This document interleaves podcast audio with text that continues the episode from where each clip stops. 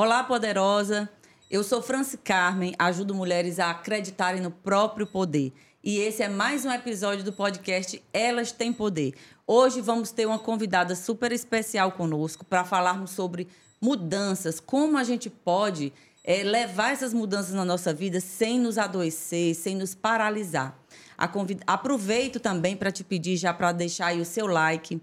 Coloca nos comentários de onde você é, para que a gente possa entender aonde a gente está chegando e para que essa mensagem possa chegar a mais mulheres. Então, vamos abrir hoje aqui a nossa conversa com a nossa convidada, Juliana Vera. Seja muito bem-vinda, Juliana. E eu já começo te perguntando né, quem é a Juliana, para que a nossa audiência possa estar tá conhecendo um pouco mais da nossa convidada de hoje. Bom dia. É, muito feliz de estar aqui hoje. Agradecida por esse convite, honrada também.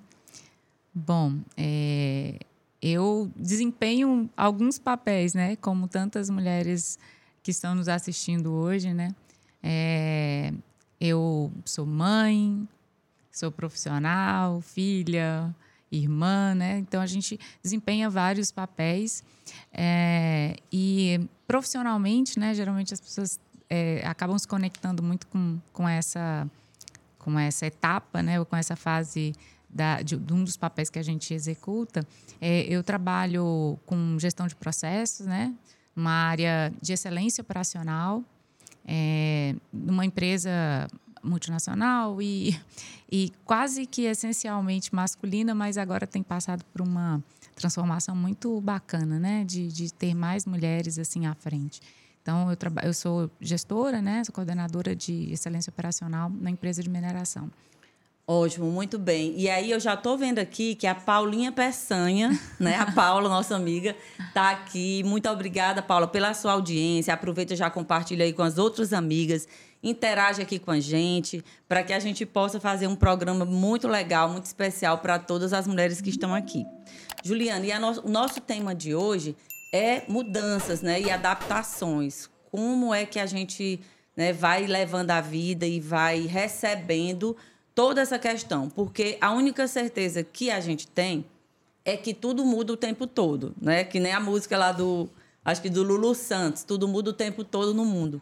E mas só que nós seres humanos, a gente tem uma tendência a querer a não gostar da mudança, a querer que tudo continue do jeito que está, porque é mais seguro, porque a gente precisa de um certo controle. Todos nós gostamos de ter controle, mesmo que a gente diga que não, mas a gente adora quando está tudo sob controle, que a gente pode prever né, as coisas que vão acontecer. Mas o mundo, a vida não é assim. E aí a gente precisa se adaptar. E foi isso que você né, fez e tem feito aí na vida.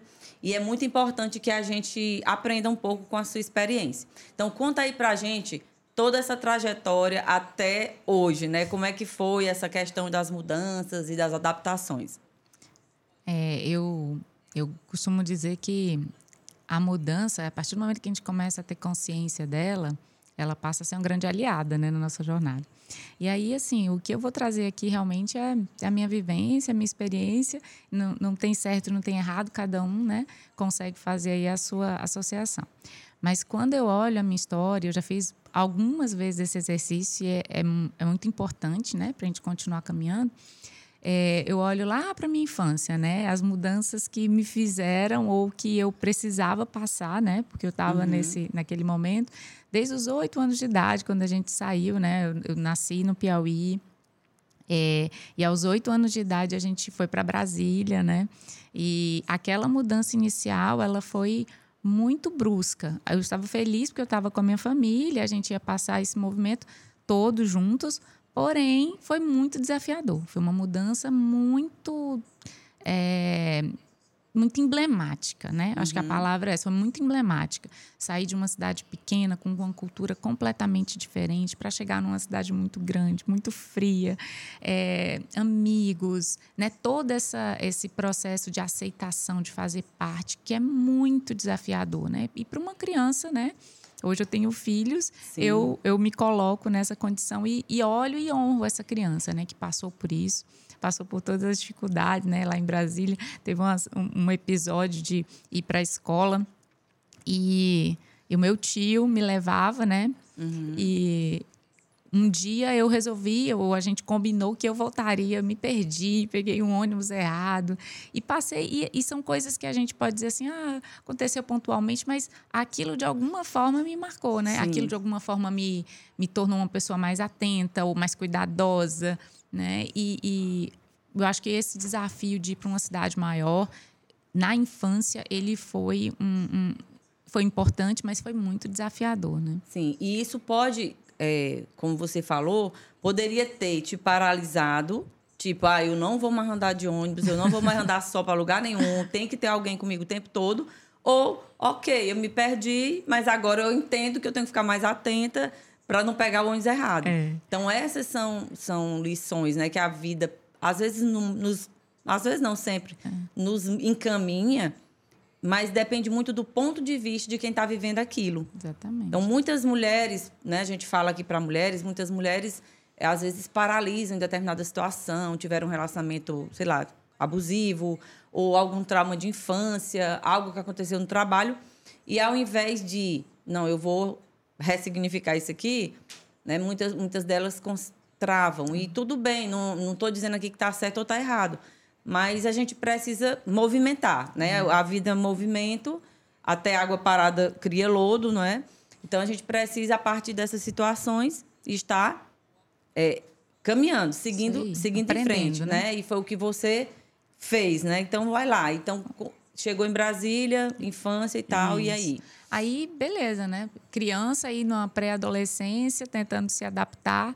E, claro, esse foi um grande aprendizado, porque a partir daí eu tive muito mais atenção, identificando ali o, como eu poderia me movimentar, ou entender melhor a dinâmica daquela cidade e tal, enfim.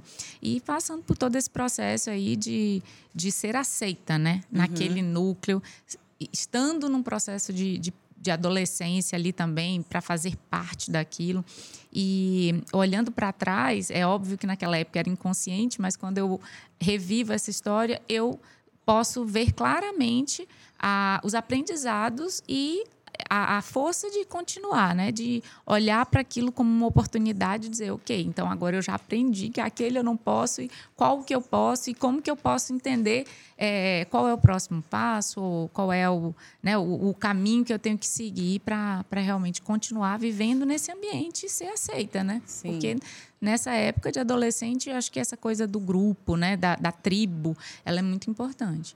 E foi um período muito bom, foi muito desafiador, mas quando eu tive, estava ali com meus 14 anos, onde eu estava completamente adaptada, já tinha uma tribo, já era aceita, já tinha até o primeiro namoradinho, veio outra mudança. Uhum. Vamos voltar para o Piauí. E aí, mais uma mudança. Essa foi muito difícil, porque como eu já tinha sofrido muito para construir aquele, aquele, aquele lugar no mundo, né, como uma adolescente, voltar para um outro lugar e construir tudo de novo parecia o fim, ainda mais na adolescência que tudo fica maior, né? Uhum. Tudo fica mais exagerado, assim, a gente. E aí voltamos e mais uma vez, né, buscar um lugar, pertencer. E foi o período que eu fiz, né, ensino médio e tal, e entrei na, na faculdade. É, também outra grande mudança, né? Porque ali a gente, na faculdade, eu entrei na faculdade com 17 anos, então, assim, muito nova, né? É, mas a gente olhava para aquela, aquela turma, para aquelas pessoas e tentando também me conectar, né? E, e aí também buscando trabalho.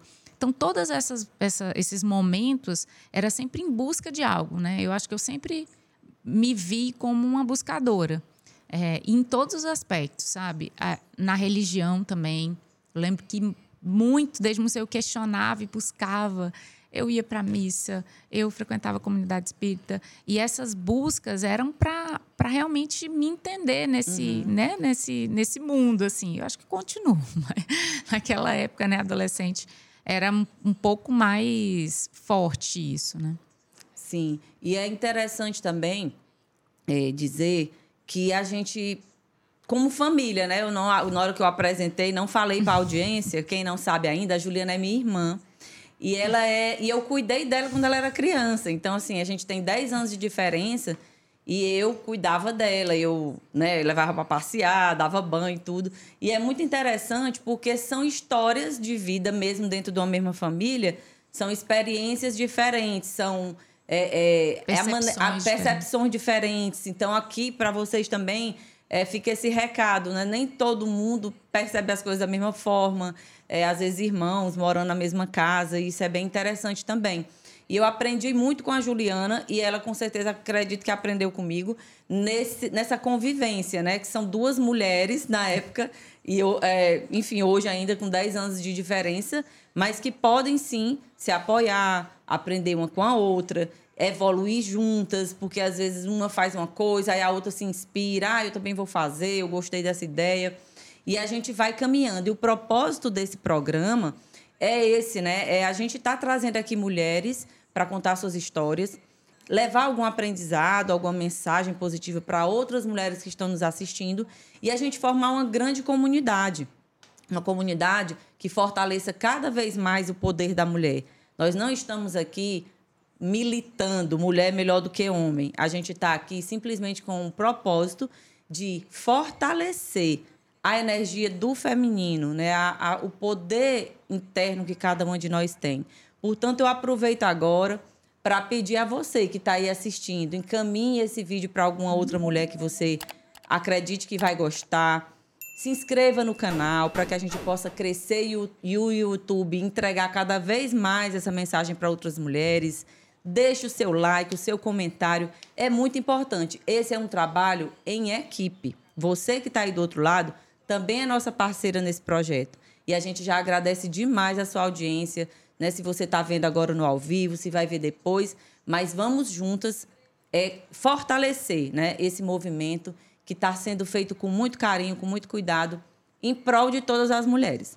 Então vamos lá, Juliana. Entrou aí na faculdade, né? Nova vida, porque faculdade, quando a gente entra, é tudo diferente, né? Eu, eu mesma eu senti um baque muito grande quando eu entrei na faculdade. Também entrei nova, assim, nesse, nesse, nessa idade mais ou menos, 17 anos.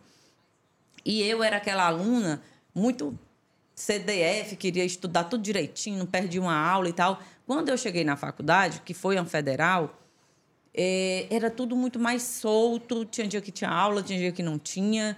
E era aquela coisa assim. E eu fiquei, eu tomei tipo um, um choque, né? De realidade. E até me desanimei um pouco no início, fiquei meio assim, sem norte, e depois me adaptei. Como é que foi a sua entrada na faculdade, né? Como é que foi essa experiência de já ainda muito nova, já estar tá lá vivendo uma vida de adulto, né? É.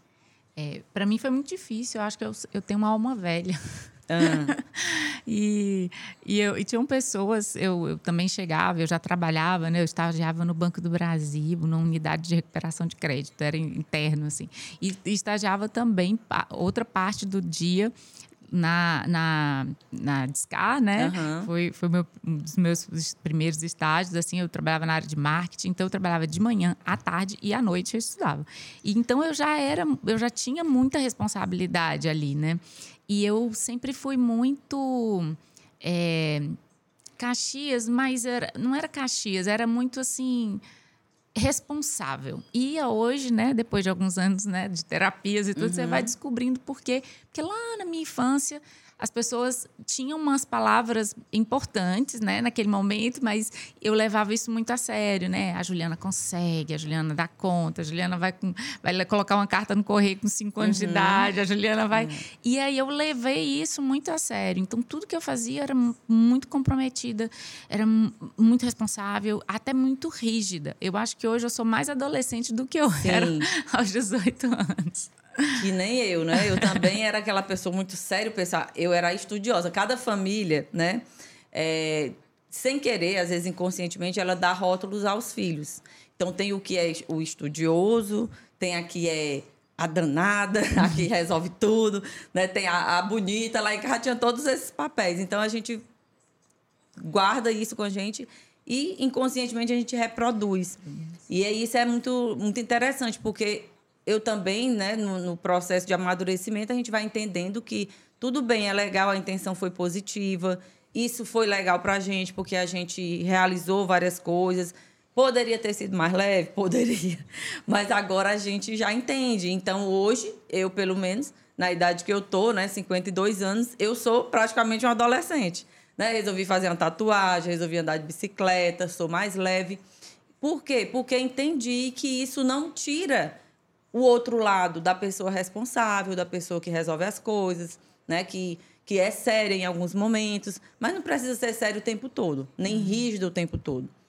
Então, esse é mais um, um, um aprendizado aqui que a gente pode estar trazendo, né? E deixando aqui como dica para as mulheres que estão nos assistindo. É, liberem aí a criança interior de vocês, né? Procurem fazer terapia, seja qual for o tipo de terapia.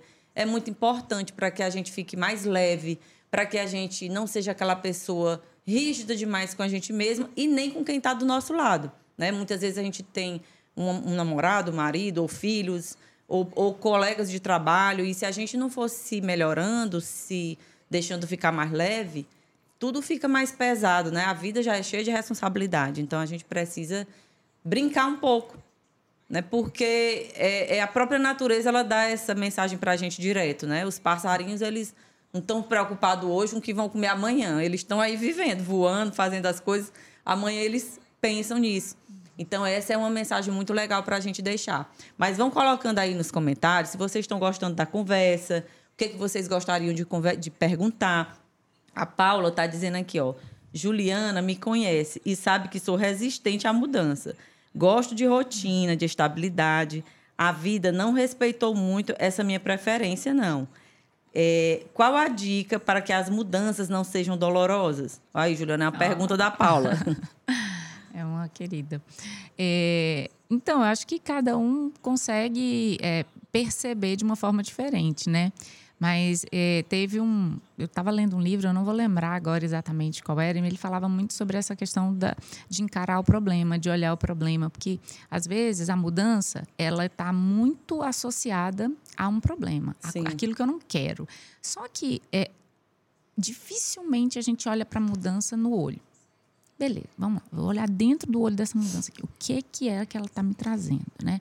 E quando a gente olha, às vezes, sem, sem julgamento, assim, eu vou só olhar. Eu vou tirar esse momento para olhar essa mudança. Às vezes ali você vai encontrar oportunidades que você sequer imaginou. Sim. E essa essa visão muito literal de que mudar é ruim, ela foi algo que foi construído para a gente. Não necessariamente aquilo é ruim. E eu não estou sendo romântica aqui, não. Uhum. Porque é óbvio que toda mudança vai fazer com que você faça adaptações e caminhe. Só que muitas vezes a gente nega e o negar ele é mais doloroso do que o avançar. Sim. E, e, em várias situações eu, eu percebi isso assim da minha vida, né? E situações de doença, situações de desafios, né, no trabalho. A gente fala que quando a gente está em flow, né, o flow é quando eu tenho as minhas habilidades equivalentes ao desafio. Quando a minha habilidade é muito superior ao meu desafio, eu né, fico uhum. sem, é, como que eu falo, desmotivada. E quando a minha habilidade é muito inferior ao desafio, me dá uma ansiedade. Mas quando a gente está em flow, a gente consegue identificar que aquela habilidade que a gente tem é capaz de avançar a partir Sim. daquilo. Então, a mudança, quando ela vem, o fato de você olhar no olho, né, olhar bem dentro dessa mudança e dizer quais são as habilidades que eu construí até aqui que podem me apoiar no meu ir adiante. Quais, quais são? Aí a gente vai começar a ter clareza, porque dentro dessa turbulência, do medo da mudança, você acaba projetando naquele, naquele momento, naquela situação, algo maior do que é. Sim, exatamente. Fica mais pesado do que é. E, e eu tenho observado muito isso, é a questão da presença, né? Da gente viver mais no estado de presença. Ah, estou vivendo aqui essa situação, deixa eu perceber o que, que realmente está acontecendo. E durante a, a, nossa vida, né, de família e a minha vida mesmo particular e a sua, a gente observa muito isso. Existe sim o problema, mas já teve momentos que aquele mesmo problema, para mim pelo menos, ele era dez vezes mais pesado. E eu sofria, eu me angustiava e eu deixava de fazer outras coisas que eram para ser feitas porque eu ficava focada naquele problema. Eu não focava na solução, né? Eu, eu não ficava imaginando assim, que, que a gente pode fazer para resolver isso? Não, eu me apavorava E isso muitas vezes é um padrão, né? É um padrão que a gente herda, às vezes, dos pais, dos avós, enfim, da família como um todo. E é muito importante a gente entender também que a gente pode mudar, que a gente pode, é, vamos dizer assim, dar essa quebra né? no, no padrão que já existe. Se a gente parar e observar algum, algumas famílias, você vê que desde lá do bisavô, avô, mãe, pai, filho, vem seguindo aquele mesmo padrão. E a gente pode mudar. A gente não vai desonrar os nossos pais porque a gente está fazendo diferente. A gente respeita, é, a gente reconhece o esforço que eles fizeram, a gente entende que eles fizeram o melhor dentro do que eles tinham, né? E mas a gente resolve fazer diferente. E tá tudo bem, porque também nem, nem todo mundo vai se agradar dessa mudança. Vão ter pessoas que vão dizer que a gente tá, sei lá, metida, ou sei lá, ah, tu tá estranha, tu tá diferente. Mas por isso que é importante a gente buscar esse autoconhecimento que tanto se fala e que muitas pessoas que ainda não entendem sobre isso acham que isso é bobagem, acham que isso é conversa de quem não tem o que fazer, né? Eu tenho mais é que trabalhar, fazer minhas coisas, não estou nem aí para isso. Mas a gente vê a cada dia que isso ajuda muito a gente a tomar melhores decisões, a gente passar por processos difíceis na nossa vida. Então, é importante que a gente entenda isso. Tá, o problema está aqui. Se eu ficar apavorada ou se eu ficar calma, é o mesmo problema. Então, como é que eu vou fazer né, para não pirar diante disso tudo, né? E aí, aproveitando que você falou é, é da empresa, que você tinha três empregos e tal, né? Eu lembro na Discar que você foi estagiária. E aí estava lá num. Entrou lá num determinado setor, acho que era o marketing. Era. Mas não se limitava só ao marketing, né? Procurava ir em outros lugares, contribuir. E isso ajudou muito também, é, até mais para frente, né? Então, a uhum. questão de você ser curioso, curiosa, uhum. para resolver as coisas. E dentro de todos os, os problemas que tinham, né? Tipo, ah, vou chegar em cima da hora, não tem tempo para almoçar e tal. Mas foi se adaptando. Então, isso é muito importante para que a gente possa seguir em frente. Entendendo que você falou aí de transformação, que não está sendo romântica, que realmente não é fácil, né? Quando a gente está aqui, aí de repente, pá, acontece uma coisa diferente. Então, aquilo realmente lhe causa um, vamos dizer, um mal-estar, né? Um, um incômodo, é, às vezes fica ansioso e tal, mas tem várias, vamos dizer, ferramentas hoje em dia que a gente pode usar para que a gente volte para o nosso centro e possa continuar. E aí eu queria te perguntar como é que foi. Deixa eu só. O, Tony está aqui, viu?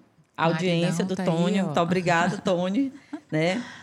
É, o Tony está falando assim: uma vez uma amiga me falou que dá nome aos medos, que dá nome aos medos. E isso para ela trazia menos peso aos desafios. Legal, Legal Tony. Obrigada aí pela sua né, dica. Já vou começar aqui é, treinar quando, nas próximas vezes que eu sentir medo. A dona Elisa, a, a dona Beth, que trabalha lá na nossa casa, ela tá dizendo aqui, ó, é, que sou fã da dona Fran. a dona Beth me chama de dona Fran, gente. A dona Beth é uma senhora que trabalha na minha casa e é muito divertida, é uma mulher também muito poderosa. E esse programa é para todas, né? Então sejam todas muito bem-vindas. Vamos ver se tem mais alguém aqui. É... Enfim, gente, ó, a gente está aqui, pelo que eu estou vendo aqui, nossa produção aqui dizendo que a gente precisa de uma meta aí de 30 pessoas ao vivo. Vamos nos ajudar, encaminha aí para as amigas, para os amigos, para os homens que gostam desse tipo de conteúdo. Inscreva-se no nosso canal, não se esqueça, né, que isso é muito importante para que essa mensagem chegue. A Micheline Cantanhede, ó, duas mulheres poderosíssimas. A Micheline também é uma mulher maravilhosa, né, nossa amiga. Seja muito bem-vinda, Micheline. Nos ajude aí compartilhando esse vídeo. E vamos lá, continuar na trajetória da Juliana. Então, Juliana, me, me conta como é que foi aí, então, a próxima transição, né? A gente falou de. Geralmente, quando a gente fala de mudança, a gente traz esse pensamento de que a mudança acontece com a gente. Mas também tem a mudança que a gente provoca. Aquela mudança que a gente mesmo é, define, né, que quer fazer, que quer realizar. E depois do depois da faculdade, né, fiz a faculdade e tal, já, já, já me relacionava, né, com, com meu meu esposo. Na época éramos namorados, namorando à distância, mais uma mudança, né? Ter um relacionamento à distância, bem distante, eu morando em Teresina e ele em Vitória, no Espírito Santo. É, e depois de quatro anos e meio, é, eu, a gente tinha uma opção, né? Ou ele viria para Teresina ou eu iria para Vitória. E eu decidi fazer essa mudança. Eu lembro que é, o meu pai, quando a gente conversou, ele falou de jeito nenhum, você não vai, que eu não vou te ajudar, né? Porque é cuidado de pai, né? De não querer realmente que, que a filha passasse por nenhum tipo de, de desafio ou privação, enfim. E aí eu provoquei essa mudança, me organizei financeiramente, tudo, para ir e fiz essa jornada. Eu lembro que parte dessa jornada e como eu gostava de fazer, né, de passar por esse processo. Parte dessa jornada eu fiz de ônibus, depois eu peguei um avião de Brasília até Espírito Santo. Eu não lembro exatamente quais foram os trechos, mas eu sei que eu fui e fui sozinha. E foi muito importante porque tudo, absolutamente tudo, é, trazia um, uma, uma visão assim de contrário, né? Ah, não vai dar certo, né? Ah, isso não é, não é tão seguro assim. Mas internamente eu tinha essa clareza de que eu precisava fazer isso. Aí eu queria trazer um, um, um ponto aqui que eu acho super importante. Via de regra, quando a gente passa por um processo de mudança, seja ele acontecido ou seja ele provocado, as pessoas falam assim: nossa, fulano tem coragem, né? Muita Sim. coragem. Só que o que, que é coragem, né? A coragem é, é agir com o coração. Exatamente o oposto do que o senso comum nos traz. Porque toda vez que as pessoas falam de coragem, elas falam de ser uma guerreira, né? Agir com uma razão. E não e, e, e tá longe disso. Coragem é, é quando você age com o coração e por isso isso te traz a força para continuar. Então é uma é algo antagônico, né? Porque a gente meio que foi sendo brifado disso ao longo da vida. Porém, a coragem é aquilo que você sente de fato. Ainda que o cenário te diga o contrário, ainda que as pessoas que te amam, que não querem que você sofra, te mostrem o contrário, você vai. E foi assim, nesse sentimento que eu fui. E eu pensava, se eu sou capaz de né, ter um trabalho aqui e as pessoas acreditarem no trabalho que eu faço, eu vou ser capaz de ter um trabalho lá. E aí mudei para Vitória, em 2003. Né? Lá esse tempo todo. E eu lembro que nas duas primeiras semanas chegando em Vitória, muito bem acolhida, né? Tive todo o suporte, graças a Deus. É, e, e, as pessoas falam muito que os capixabas são fechados, que eles não são. Mas eu tive uma experiência diferente, assim. Eu acho que eu estava tão imbuída da vontade de fazer que aquilo desse certo, né? E encontrei pessoas maravilhosas na vida, né? Inclusive a Paula. A Paula. Ana Paula. A Ana Paula, que foi uma, uma ultra, ultra parceira, amiga, assim, é aquele tipo de amizade que a gente pode ficar 100 anos sem se encontrar e quando a gente encontra, a gente é a mesma, né, tem aquela mesma sintonia. Então eu tive a graça de ter pessoas muito incríveis assim nessa minha jornada e mulheres, muitas mulheres incríveis. Então fui para Vitória, é, comecei a estudar. Eu ia fazer curso no Sebrae à noite, cursos gratuitos porque eu não podia pagar, né, cursos mais caros.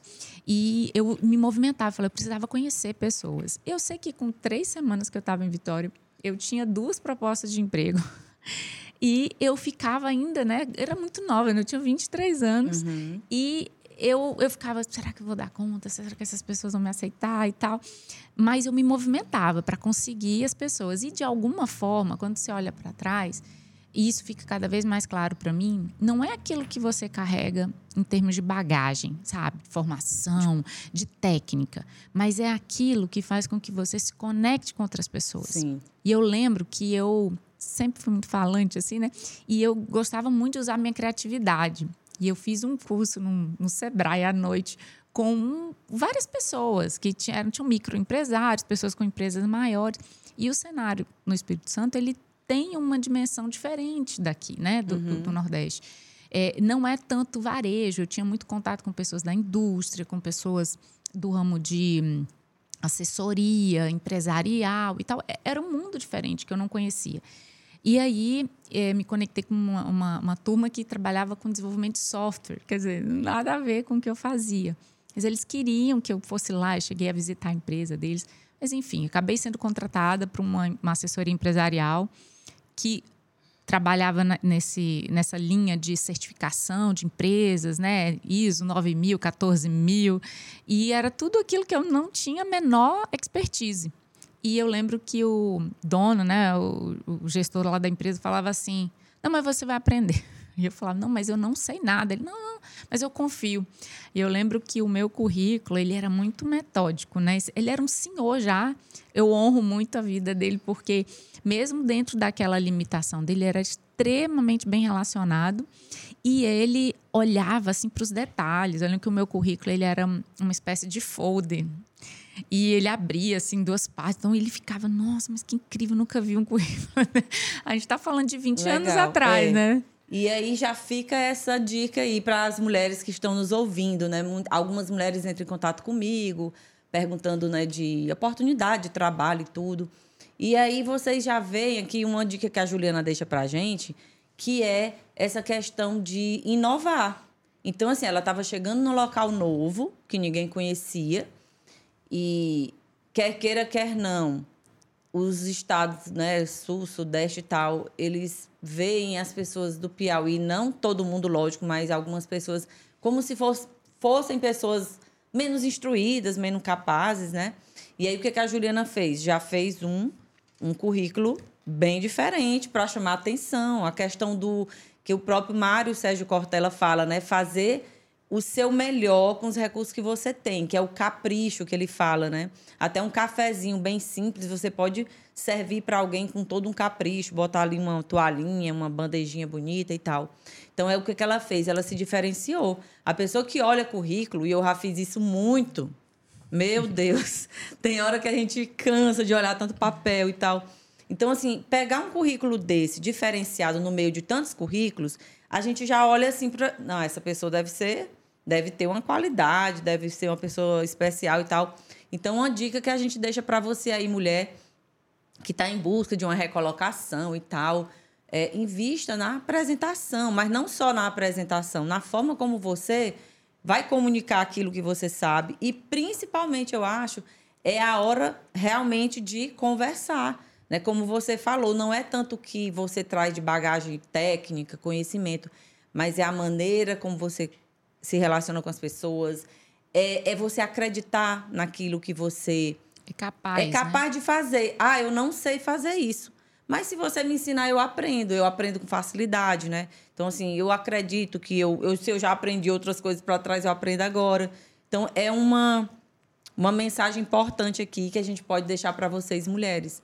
É, procure, de alguma forma, se diferenciar na hora de uma entrevista de emprego, na hora de fazer seu currículo. E, acima de tudo, acredite que você consegue né? Busque fazer por onde e vai dar certo. As pessoas podem lhe contratar, assim como a Juliana vai contar outras histórias aqui pra gente, mesmo que você não seja expert no assunto, né?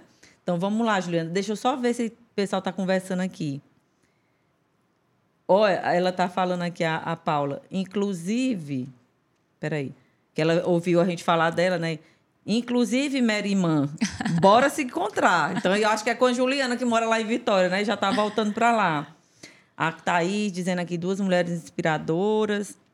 É, o, a, a, nossa equipe dizendo aqui que faltam cinco pessoas para a gente bater a nossa meta de 30 pessoas ao vivo. Então, vamos lá, minha gente, ajudar. Mas a gente pode passar dos 30 também, viu? Vai ser massa se a gente conseguir passar dos 30. Então, Juliana, continua aí tua história. Então, o, o senhor lá, como era o nome dele? Não, não vai dizer o nome, né? É, eu acho é, é, é Márcio. Márcio. Mas ele era, foi um honro muito a história dele é, e, e, e, e a, ter aberto a porta, né? E ter confiado. Ele literalmente confiou. E, claro, como eu tinha né, toda essa sementinha plantada da responsabilidade, é, eu falei, ok, é a oportunidade que eu tenho, então eu vou mergulhar nela. E aí mergulhei. peguei, fui fazer cursos de interpretação de norma, de formação de auditores. Eu lembro que a, a França me ajudou também. Uhum. Numa dessas, eu fui para São Paulo fazer um curso de certificação internacional nessa área. E é, eu lembro muito, aí trazendo os bastidores, que enquanto eu relutei, eu não aceitava. Eu falava, não é isso, eu não estou feliz ali, eu não sei fazer isso. Enquanto eu, é, eu sofria mais do que me sentia avançando. Eu ficava ali aprisionada. E aí teve um dia, não me perguntem como, mas eu estava estudando, né? Altas horas da noite, que era o momento que eu me sentia mais produtiva veio assim uma frase, eu não lembro se era um livro que eu estava lendo, mas assim, ame aquilo que você faz agora. É, era alguma coisa assim, para você seguir, ame aquilo que você faz agora. E eu olhava para aquilo, mas eu como que eu vou amar uma coisa que eu não gosto de fazer? E aí eu comecei a pensar mesmo, assim, como que eu posso fazer com que aquilo que eu estudei na faculdade, aquilo que eu acreditava, né, que era essa visão sistêmica, essa correlação entre os processos, coisas, como que eu posso colocar isso aqui? E eu fui dando uma interpretação que era o meu como, porque o que tá aí para todo mundo.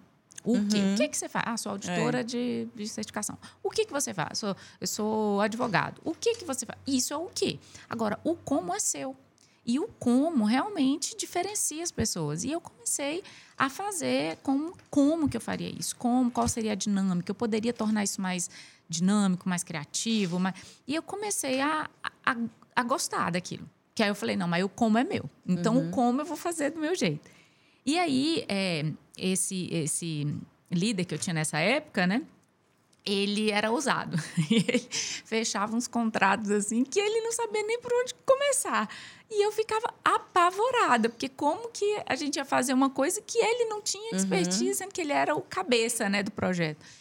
E aí eu fui mergulhando e comecei a estudar. Eu estudava sobre a empresa. Eu lembro que a gente fez certificações em empresas muito variadas, né? Construção civil, é, empresas especialistas em ensaios de líquidos penetrantes, isso é para identificar integridade estrutural das, das, indústrias. A gente fez certificação em tradings, né? De, de importação exportação, enfim. empresas tão diversas que eu comecei a encontrar o meu lugar. Não, eu não tenho que entender tecnicamente o negócio. Eu preciso entender a metodologia que eu estou ali aplicando conectada ao, ao servir dessa empresa. Qual que é o propósito dessa empresa? Uhum. E aí, assim, a gente foi evoluindo, evoluindo. E aí tem um ato curioso nesse processo profissional, né? Até então não era mãe, né? Uhum. É, era tudo dedicado, né? A essa vida, a essa busca, a esse encontrar, a esse lugar, meu. E todos os dias, todo, ou todos os dias, todos os domingos eu tinha um ritual. né? Naquela época, né? Vai, vai, a gente vai. É, como é que fala? É o ano, mais ou menos, né? A gente vai, como é, declarando as idades, né? Sim. né? Há, sei lá, uns 15, 17 anos atrás, né? Eu, todo domingo, eu ia na banca de jornal. Né? Não tinha rede social, eu olhava as oportunidades todo domingo eu fazia isso. E eu tinha naquela época também, né? Alguns lugares a gente mandava e-mail e tal. E-mail eu perdi as contas. Eu só, eu só lembro mais ou menos das contas dos, dos currículos físicos que eu mandei, tá? Uhum. Que eu estava nessa empresa, mas ah, muitas coisas, apesar de, de eu estar tá me desenvolvendo e tudo, eu ainda não tinha a remuneração financeira que eu buscava. Eu ainda fazia coisas que eu entendia que aquilo não não me levavam para onde eu queria ir. Uhum. Eu não uhum. tinha essa clareza, né? Eu estou falando aqui hoje, mas naquela época eu não sabia denominar isso, né? E aí eu ia todo, todo domingo eu ia na banca e olhava lá o jornal, as oportunidades. E aí eu comprava um jornal e pegava outro do meu tio, outro e, ia olhando as oportunidades. E aí um belo dia eu abri o jornal e tinha lá um anúncio assim, quase que a metade da página de uma grande empresa no Espírito Santo e era uma vaga, né? E a vaga era de analista de qualidade e era o que eu estava trabalhando, né, Sim. nessa outra empresa. E eu olhei e falei: é, é aqui que eu vou entrar. Só que lá no fundo ainda tinha aquele questionamento: será que eu sou capaz de chegar nessa empresa e tal? E segui a minha vida. Mandei o currículo e tal, segui minha vida. Mandei, sei lá, mais de 400 currículos. muito mais do que isso. Eu mandava currículo para Riachuelo, para Renda. Para tudo quanto é lugar. Eu queria trabalhar em outro lugar, eu queria sair daquele lugar. É, mesmo sabendo que eu estava ali no meu processo, né? E aí fui chamada e tal, fiz um processo seletivo muito desafiador com outra grande mulher que virou uma super amiga também, que é a Rubi. E ela encontrou ali, é, naquilo que eu coloquei, né, um melhor que nem eu mesmo sabia que eu tinha feito. Uhum. Eu estava num processo de auditoria noutra empresa, e aí é, é o período que eu estava lá fazendo essa seleção era o período que eu tinha meio que de de intervalo entre, entre uma e outra, e mas era um tempo limitado. Quando eu cheguei lá, demorou mais tempo do que eu previ, então eu não estava tranquila para fazer aquele processo seletivo. E aí tinha redação, testes lógicos e tal. Foquei na redação. Era o que eu conseguia fazer o meu melhor.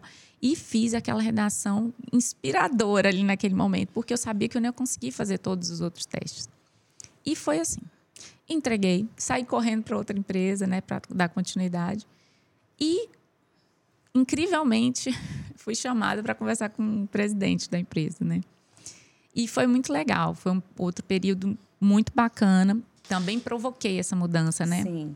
E é importante te deixar aqui mais um, um, um aprendizado aqui da conversa da Juliana para a gente.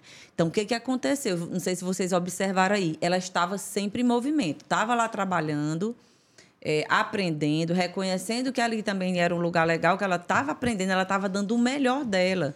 Né? Ela falando lá que o cara fechava os contratos e, enfim, ainda não não tinha muito, não sabia muito o que fazer. E o que, que ela fazia? A proatividade. Então, entra aí a questão da autorresponsabilidade, da proatividade, de ir buscar. Então, ela ia estudar e tal, e ela só ganhou com isso. Porque nesse momento, embora ela tivesse lá naquele emprego que não não era o dos sonhos, mas você estava plantando as sementes, né, para colher lá na frente, que foi o que aconteceu quando foi lá para para a seleção. E também aquela história da, da regra de Pareto, né? Que é 80-20. É então, se não tinha tempo para fazer tudo, fez os 20% que iria trazer os 80% de resultado. Que foi o quê? Ah, eu, eu, eu vou me, me dar bem bem aqui é na redação. Então, assim, não desistir também, né? Ah, não vai dar tempo, vou embora. Imagina se tivesse desistido. Então, um, outro recado legal, né? Foque na, no seu ponto forte. Né? Às vezes a gente foca muito no que ainda não está legal. Não, eita, eu não sei isso, eu tenho que estudar, fazer não sei quantos cursos, tarará, tarará. E o que você já sabe fazer, você já está fazendo? Está fazendo bem feito, né? Então, é um, um outro é, é, aprendizado aqui que a Juliana está nos trazendo, né? De investir nos nossos pontos fortes, de não desistir, de ser proativa, buscar né, a, entrar nesse movimento. Como eu sempre falo, eu falo muito essa palavra movimento, porque realmente é isso que vai trazer para a nossa vida as conquistas que a gente tanto busca. A gente precisa se movimentar. Né? E é isso que a Juliana tem feito aí durante essa jornada dela. Deixa eu ver aqui, ó, a Rubilene tá mandando aqui, ah. ó. Ju, nunca tinha visto alguém tão incrível no processo seletivo. a Rubilene. Deixa eu ver a Adelina de Vitória, ah, Espírito Santo está aqui. A Adelina Gonçalves. É, é uma das, das das bestes da confraria, porque eu tenho uma confraria aí. Sim, pois conta um pouquinho pra gente da história da confraria. Vou dar um parênteses aí, que a é. confraria aconteceu já mais recente, né? Nos últimos, sei lá, oito anos, sete anos. Mas a gente tem, somos em cinco, né, amigas, é eu, Vivi Leal, Betânia Garuzzi, André Vancini, Gislane Pedrolo e Adelina Gonçalves. A gente reúne para fazer nada e beber vinho, falar sobre as nossas questões, a gente chora, a gente ri. A gente também, às vezes, vai para a praia jogar flores. Muito bem. É, é, ótimo. Isso aí, ó, outra dica que a Juliana está deixando aqui para a gente. É, vamos ter nossas confrarias, né? É muito importante esses momentos a gente se reunir com as nossas amigas, jogar a conversa fora, né? Uma fala da, da própria vida, a outra fala e ri, diz besteira, também é bom. Às vezes a gente leva muito a vida é, assim muito a sério a própria mulher para encontrar o local, né, assim de respeito que ela busca no mercado de trabalho e tal. Às vezes ela foca praticamente 100% do seu tempo em trabalhar, em produzir. E esses momentos que a gente encontra, né, de ficar com as amigas e tal, eles recarregam as nossas baterias. Então é muito importante essa a sororidade, é. né, que a gente fala, que é uma apoiar a outra, que é uma dar força para outra. Tem dia que uma tá ali querendo cair, aí a outra vem e puxa, dá um, né, um ânimo. E o bacana disso, né, que quando eu, a gente se reúne, a gente também filosofa, né? E é legal porque nós somos completamente diferentes. Sim.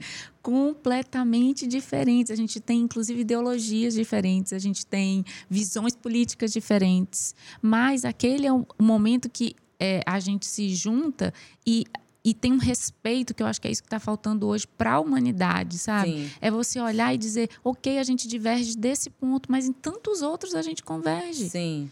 E então é muito bonito assim quando a gente está junto e, e, a gente fala que é uma confraria, é fechado ali, mas é, mas isso a gente pode expandir essa ideia, né?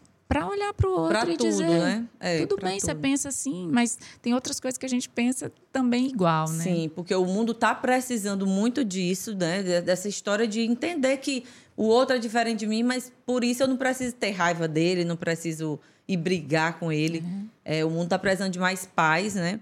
E entra também muito, eu lembrei agora, da, do, do próprio tema da liderança Shakti. Né? Perfeito. Né? Que traz isso, essa energia do feminino que tanto existe no homem como na mulher, que é essa coisa do acolhimento, né, da gente querer ser mais leve e, enfim, não partir para essa coisa do da guerra, da guerra, né, do fight, o nome é. que veio aqui agora na minha mente. É muito importante a gente cada vez mais é, falar sobre isso, porque até mulheres que se dizem poderosas, e é isso que eu quero desconstruir aqui nesse programa, é, a mídia às vezes coloca muito a figura da mulher poderosa como aquela que sai arrastando tudo, passando por cima de tudo, né, brigando, batendo na mesa.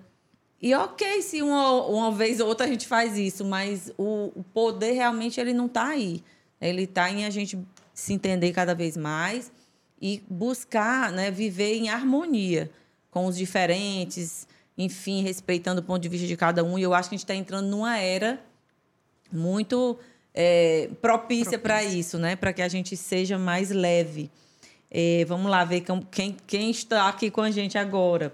A Luciene está dizendo que já encaminhou para várias amigas. Muito bem, amiga. Muito obrigada pela sua ajuda. A Luciene é uma das minhas amigas que a gente faz essas, esses movimentos aí de conversar, de, de dizer, uma, né, falar uma coisa da vida particular, mandar outra e tal, dar uma força. É, vamos lá ver quem é. Adelina Gonçalves, já falei. É, a, Lu, a Leonice Benício, amando esta live. Obrigada, Leonice. Encaminhe para suas amigas, né, para que a gente chegue a mais mulheres aí. Então vamos lá, Juliana. A gente parou lá no processo seletivo. É. E aí, aí, pensa, aí nessa linha do profissional ainda, né? Então fiquei há alguns anos trabalhando junto com a Rubi lá, a Rubi na área de RH, eu na área de qualidade, a gente fazendo um trabalho muito bacana, conectadas no desenvolvimento das pessoas, né? E obviamente quando a gente contribui para o outro, a gente se desenvolve na mesma intensidade, né? Foi muito bacana. E chegou um momento, assim, eu nem consigo saber exatamente como é que foi o movimento, mas eu acredito que, hoje eu acredito, né, que não existe coincidência, o que existe é sincronicidade, e tudo que vem no nosso caminho é para nosso, a nossa evolução. Sim. E aí a gente vai decidir se vai passar por isso com dor ou aprendendo, né? É, e aí a, surgiu uma proposta para ir para essa multinacional né, que eu trabalho hoje. É, e, e eu fiquei muito, assim, como que eu posso dizer isso? Não surpresa, mas eu fiquei aflita. Uhum. Eu fiquei com medo, né? É, e quando o meu medo foi tanto, tanto que eu adoeci. Literalmente, eu paralisei e eu vivi algo que eu acho que eu, graças a Deus, nunca mais vivi na vida eu cheguei a ficar sem conseguir levantar da cama. Eu não conseguia. Tamanha era o conflito interno, né? Era como se eu estivesse sendo ingrata com toda a jornada que eu tive naquela empresa, e o quanto eu cresci, o quanto eu fui feliz, o quanto eu tive pessoas que me apoiaram, pessoas que reconheceram, e eu estava vendo o melhor momento profissional. Uhum. Aí vem uma proposta maior e diz: "Não, agora você não vai mais para cá, agora você vem para cá". aquilo de novo vinha. Eu vou ter que começar tudo de novo. Eu vou ter que aceitar é, padrões ou, ou direcionamentos que eu já construí aqui, eu vou ter que começar do zero. Eu não sei, na época foram tantos questionamentos que eu realmente paralisei. E honrando a história de, de, pessoas incríveis que eu conheci, a Rubi foi uma. Eu lembro que a Rubi foi na minha casa. Eu não conseguia ligar a chave. Eu desci para ligar o carro para ir trabalho. Eu falei, eu não consigo ligar a chave do carro.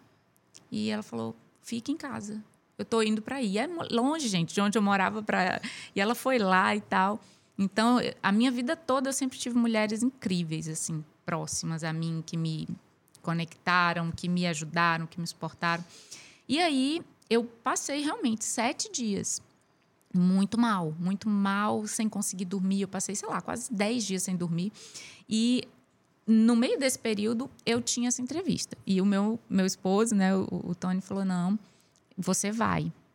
Você vai e tal. E ele me, literalmente, ele me carregou. Ele me carregou, a gente foi para dentro dessa, né, da portaria dessa, dessa empresa. E aí eu fui caminhando até lá para fazer uma entrevista. Fiz a entrevista e na hora da entrevista parecia que alguma coisa vinha e era como se eu tivesse ótima. Uhum. E eu falava, eu saía de lá mal. E é uma historinha básica aí que para você entrar, acessar esse site, você tem que ter um sapato fechado. Eu fui de sapatilha. Uhum. Não, é fechado até o peito do pé. Então eu tive que ir com uma bota de segurança uhum. sem meia. Quem já ah, usou uma ótimo. bota de segurança sem meia? Super, super confortável. Só que não, né? E aí eu fui caminhando e voltei. Quando eu voltei, que eu calcei a minha sapatilha, tinha uma, duas feridas no meu corpo. Ave Maria. Carne viva. E aí na hora que eu entreguei o sapato, que eu botei o outro, a gente foi direto para o hospital. Fui direto para o hospital, eu estava muito mal e o médico pediu uns exames e tal. E quando ele olhou o meu exame de sangue, ele falou: procure um hematologista. Tamanha era a disfunção mental que realmente desregula todo o organismo, né? Em tudo. Era, e quando ele falou procure um hematologista, o que, que eu pensei, né? Alguma coisa uhum, séria, né? né? Enfim, câncer, enfim. E aí procurei um hematologista e tal e comecei, né, a acompanhar. E incrivelmente, três dias depois, o número era inverso. Tipo assim, eu vou chutar um número que eu não vou lembrar, mas era como se fosse assim. A, é, a, As hemácias. É, é, ele estava em, sei lá, 818 e o normal seria 1818. Uhum. E Três dias depois, isso virou completamente. Eu não fiz nada, não tomei nenhuma medicação, mas eu fui melhorando minha condição né, de, de entendimento e tal. E aí entrei nessa empresa. Deixa eu só, Juliana, fazer esse recorte agora aqui, importantíssimo. Então, todo esse drama aí, né, de vou para outra empresa, não vou e tal, é, me lembrou muito a síndrome da impostora. Perfeito. Que todas nós mulheres temos essa tendência, né, de ah, eu não estou preparado o suficiente, eu não sou boa o suficiente, ou então eu não mereço, né? Existe muito essa questão do merecimento.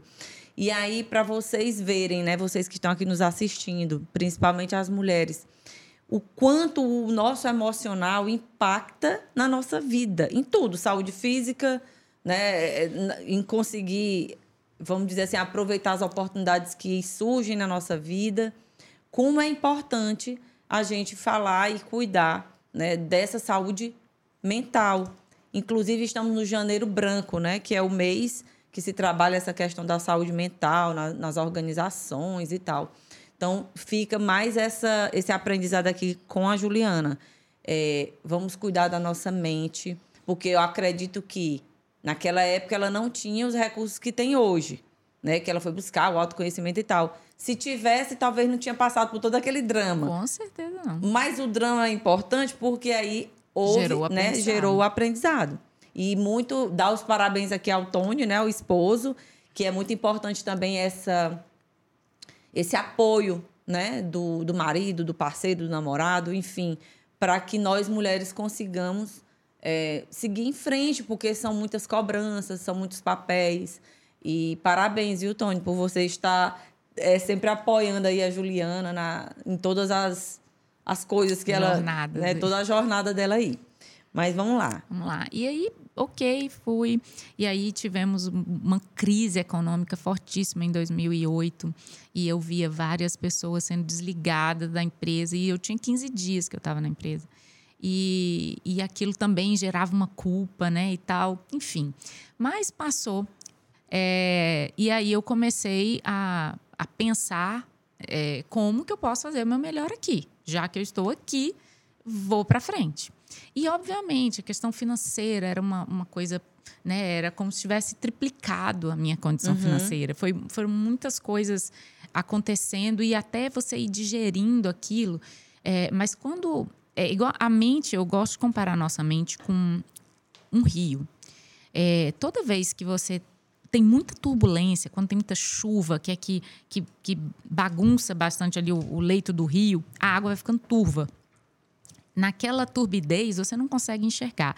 A partir do momento que você começa a dar mais um fluxo natural, a água vai ficando mais transparente e você vai começando a ver as pedras e tal, e tal. Isso acontece com a nossa mente. Então, à medida que eu fui me acalmando, à medida que eu fui entendendo, dando propósito para aquela jornada, é, fui vivendo um dia de cada vez, as coisas foram sendo direcionadas, né? E aquilo me, me, propiciou coisas incríveis, né? Momentos de tranquilidade. Eu fui começando a entender que eu poderia sim viver aquilo sem culpa. Eu chegava anos anteriores, eu, quando eu me divertia, eu me sentia culpada porque eu deveria estar buscando algo. Uhum. Eu, me, eu, eu sempre estava com essa coisa em alerta, assim, que era muito ruim que culminou naquela crise, Sim. claro, né? Hoje eu já tenho essa, essa clareza. E aí a vida foi, né? Nesse processo todo, é, nessa minha jornada, uma empresa muito grande, com muitos aprendizados, muitos relacionamentos que me fizeram aprender muito, né? Pessoas incríveis que eu pude literalmente me inspirar para essa jornada. É, amigas incríveis que eu tenho até hoje, faz parte da confraria, nasceram de lá, né? E, e aí veio a minha primeira gravidez, né? Sim. Aí veio a minha primeira gravidez, eu viajei muito, eu viajava tanto que quando eu chegava em casa minha barriga estava maior. Meu então ele falava, meu Deus, ela já está desse tamanho e tal. É, e, e, outra coisa bacana nessa jornada de mudança, né? Porque, óbvio, um filho, ele Sim. muda a nossa vida, né? E é algo externo, mas ele também é transformador, porque a gente também muda, né? Se Sim. transforma enquanto ser humano. E uma curiosidade, né? Eu sou casada com um primo de primeiro grau e eu passei durante, sei lá, 11 anos da minha vida as pessoas falando que é, o fato de nós sermos consanguíneos, nós teríamos filhos com problemas. Sim. E isso era mais um adendo, era mais um tempero, né? Para toda essa jornada. Para pesar só um pouquinho mais. É, né? mais um pouquinho. e eu lembro que uma médica, eu fui fazer uma consulta e ela falou: Meu Deus, mas você é prima, você sabe o que isso significa. E o quanto isso foi pesado para mim, porque é uma autoridade, né? Sim. Um médico, ele tem um poder, um conhecimento. Quando ele traz essa verdade para a gente, aquilo foi muito, muito desafiador. E aí eu mergulhei no trabalho mais uma vez para tentar sair desse lugar, né, dessa preocupação. Mas toda vez que tinha aqueles examezinhos lá básicos de, né, de translucência, de, enfim, todos aqueles exames que a gente tem que fazer ao longo da gestação, era aquela, aquele pavor. Mas, enfim, nasceu a Beatriz, maravilhosa. Fui muito apoiada também pelos amigos, né? Fui muito abraçada pelos parentes, enfim, foi muito bom. Beatriz nasceu linda, maravilhosa. E quando eu volto para o trabalho de licença maternidade, outro desafio. Né? Ela muito doentinha, muito alérgica, então eu trabalhava o dia inteiro, à noite ela estava em crise, ia para o hospital, voltava. E todo essa, essa, esse processo, é, a gente vai se colocando ali como forte, porque mãe sempre Sim. tem 10% a mais ali, é. né? Não, tem mais 10% de força aqui, a gente consegue. E eu tinha uma insônia crônica desde os meus 18 anos. Eu dormia 40 minutos, duas horas por noite. E, mas eu ficava bem no outro dia, eu não ficava cansada. Só que isso, ao longo de 10, 15 Sim. anos, uma hora a conta chega. E eu lembro que teve um momento aí dessa, desse processo que eu muito muito cansada, muito esgotada, eu falei, meu Deus, eu tenho que tomar alguma coisa porque eu não estou conseguindo mais render e sempre assim, né? Mas eu não sei por quê, não me perguntem. Me veio um estalo assim, ó, faz um teste de gravidez. Meu Deus. Falei, não acredito. Fui fazer o teste de gravidez, mas como se eu fosse ali na esquina comprar Sim. um pão. Quando eu saí do banheiro, que eu vi as duas listrinhas assim, eu falei, não posso crer. Fiquei em choque. Claro que o Tony também ficou em choque, Sim. né? Como assim? Eu tô com um bebê e ter outro. Sim, eu estava Qual grávida. era a idade da Beatriz? Beatriz tinha um ano e um ano e dois, três meses, por aí, um bebê, né? E aí eu tinha uma viagem para Belo Horizonte no, no dia seguinte desse fato. Hum. E fui, anestesiada ainda, sem saber o que, que eu ia fazer da vida, né? Porque com a criança pequena em casa e viajando e trabalhando e tal. Amamentando, né? Beatriz ainda mamava. E aí fui quando cheguei lá e, e o Tony meio assim, né? Também assustado e tal muito preocupado com essa ideia, porque a Beatriz deu muito susto na gente, Sim. né? E eu cheguei e entrei numa reunião. E na época não tinha essa coisa, né, de, de, de rede social, assim. Uhum. Tinha Facebook, eu acho, né? Beatriz, acho Facebook. Entrei numa reunião, quando eu saí, tinham várias ligações, um monte de gente falando. E eu falei, que está acontecendo? E, e uma da, das minhas amigas aí da confraria, a Deia, me ligou, mandou uma mensagem para um, um, uma colega que estava lá em Belo Horizonte falou assim, eu preciso falar com a Juliana. Aí, quando eu atendi o telefone no ramal, né? A gente nem tem mais ramal hoje em dia. Atendi no ramal, ela falou: O que está acontecendo? Que história é essa? Agora somos um quarteto. Eu falei: Como assim? O Tony, que cinco horas antes não queria, eu estava nervoso. Já estava alegre. Ele já estava feliz e publicou na rede social. Agora somos um quarteto. Mas eu fiquei numa braveza tão grande uhum. com ele. E até, como assim? Você não falou nada pra gente? Eu falei, nem eu ainda, ainda nem elaborei. Um nem eu tô sabendo. Enfim, e veio Gabriel numa, numa foi muito desafiadora, porque eram duas gestações, uma gestação muito próxima da outra. Eu tive complicações, eu tive encurtamento do colo. E mesmo assim, seguindo uma vida natural, né? e no trabalho, trabalhar. como era que estava? Como é que foi essa, essa, essa, como é que eu posso falar? Essa notícia dentro da empresa? Como é que receberam? Como é que, enfim... É. Como é que primeiro ficou o clima? Que o, que o Facebook falou primeiro, então o meu gerente já sabia sem eu nem ter conversado com ele. Mas, assim, foi muito tranquilo, né? Assim, as pessoas, eu acho que isso tem que ser cada vez mais naturalizado mesmo. Porém, para mim foi muito desafiador, porque eu não estava preparada. Imagina você é, descobrir que você está grávida, sendo que você já está com três meses de gestação. Então, eu tive seis meses de gestação, eu não tive nove, né? Eu sei. Então, foi muito, muito difícil. Eu chorava, eu ria, chorava, eu ria, chorava. E, mas foi, foi, assim, maravilhoso, né? A vinda do Gabriel foi transformador. Gabriel é uma criança que me ensina muito. E eu tive que aprender a ser mãe de novo com ele, porque a, a, a, a personalidade dele é completamente diferente da Beatriz, né? Mas, enfim, também foi, foi um período de, de muitas mudanças, né? Eu voltei dessa licença maternidade já com uma empresa completamente diferente, havia tido é, uma mudança estrutural grande, a forma de trabalhar totalmente diferente. E eu olhei para aquele cenário que era totalmente diferente do que eu tinha deixado e falei: como que eu vou lidar com isso agora? Bom, e aí, de novo, né? Falei, beleza, vamos ver como é que a gente avança. Tive pessoas incríveis também que me apoiaram nessa vinda, né? Trazer aqui o nome da Giovana Bissoli, que lá na frente virou minha sócia, né? Mas a Gil, a gente fazia projeto junta. Imaginem é, bota, capacete, andando em trilho de ferrovia, fazendo monitoramento de processo, apontamento de horas.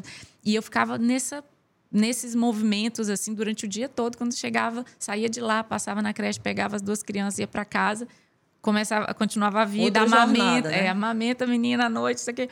Então, às vezes você conta assim, você fala, nossa, mas a gente consegue. Muitas mulheres passam por isso, fazem isso. É, não é que isso é fácil, mas a gente passa por isso e, e graças a Deus eu tive muito apoio, né? Tive um, um esposo que sempre esteve ali do meu lado, é, sogra, enfim, sempre a gente tinha pessoas que nos apoiavam, mas a, a minha responsabilidade é. era aquela, né? Eu tive que assumir como tantas outras mulheres assumem. Aí. E aí entra, eu, você estava falando, e eu aqui lembrando também, dessa, é, é, super importante, ninguém consegue criar um filho e trabalhar sem ter uma rede de apoio, né? Então é importante aquelas pessoas trabalhando na casa da gente, é, marido, mãe, quando está por perto também, sei lá, é muito importante. Mas também deixar aqui é, uma mensagem também para as mulheres. Eu, você estava falando e eu pensando aqui daquela mulher também que diz assim: eu trabalhava, mas agora eu não dou conta e eu quero ficar só em casa cuidando do meu filho. A mulher que pode fazer isso, tá ela não é certo. é menos do que a mulher que faz as duas coisas, que vai trabalhar, que cuida do filho, que limpa a casa. Então, também outra coisa que a gente precisa é desconstruir. Porque para a mulher também ser poderosa, não quer dizer que ela tenha que fazer tudo o que as outras estão fazendo é dentro do, do seu limite, é o que você faz, né? É, é o que para você naquele momento é mais importante. E se você tem condição de fazer aquilo. Porque muitas mulheres que trabalham, têm filho, enfim, faz tudo ao mesmo tempo, eu acredito que algumas, se tivessem a oportunidade de escolher e eu dizer assim, não, eu quero ficar um pouco dentro de casa. Por que, que eu estou dizendo isso? Porque eu também conheço mulheres que financeiramente elas não precisam e elas se culpam ou têm vergonha de dizer que estão em casa cuidando dos filhos. Porque a sociedade né, criou um, um estereótipo aí da mulher poderosa, super. super mulher, que faz tudo, que trabalha, que é muito top lá no trabalho e também é uma excelente mãe e é uma excelente dona de casa, está tudo perfeito e é uma excelente esposa. E aí isso traz mais peso para a gente. Então, Ok, se tem alguma mulher que consegue fazer tudo isso maravilhosamente bem, parabéns. Mas a outra que não consegue, também ela não é menos mulher do que, né? É bom a gente dizer isso, porque existe essa cobrança, a própria mulher se cobra. Porque tem que ser tudo perfeito, né? Se não tiver perfeito, ela se acha menos mãe ou menos profissional ou menos sei lá o quê, né? Então é importante. E um dos aprendizados assim que foi muito importante para mim foi realmente esquecer essa palavra, perfeição. Sim. Né? Nada está pronto, tudo está em mudança. A lei da impermanência ela é real e ela é inabalável. Ela está aqui. Tudo muda o tempo todo, tudo, tudo vibra o tempo todo. Sim. Então, perfeição é algo em construção.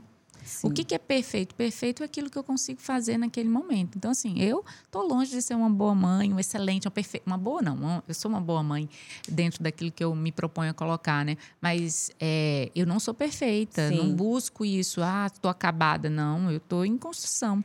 E dentro de todos, vocês acham que deixar um filho de seis meses numa creche, fazer uma viagem, voltar. É, isso, isso foi é doloroso. É. Ah, o ideal era que eu tivesse ali dando meu amor, meu carinho, sim.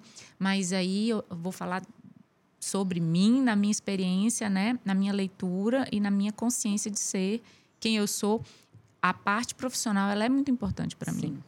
Pode ser que hoje é, eu já olho com, com mais é, clareza, sabendo separar, né? Ela não é, é como que eu posso falar, ela não é, ela não supre 100%, ela é parte dessa minha jornada. Então, para que eu seja uma boa mãe, eu, eu, eu quero ser uma boa profissional, Sim. porque isso faz parte de mim. Mas tá tudo bem, todo mundo tem as suas escolhas. E o mais importante, que eu, no meu entendimento, é quando você. Eu estou feliz. Faz uma pergunta. estou feliz com essa escolha que eu estou fazendo? Se sim, tá ótimo. Independente de qual seja essa escolha. Exatamente. Né? Porque essa projeção, essa, acho que hoje o grande mal, né, é, que, que acaba ficando muito presente no nosso dia a dia é quando a gente entra no processo de comparação.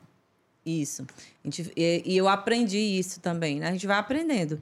Porque a gente só precisa se comparar com a gente mesmo, né? Quem era eu daqui, é, sei lá, há cinco anos atrás? Quem sou eu hoje? Quem, quem serei eu daqui a cinco anos para frente?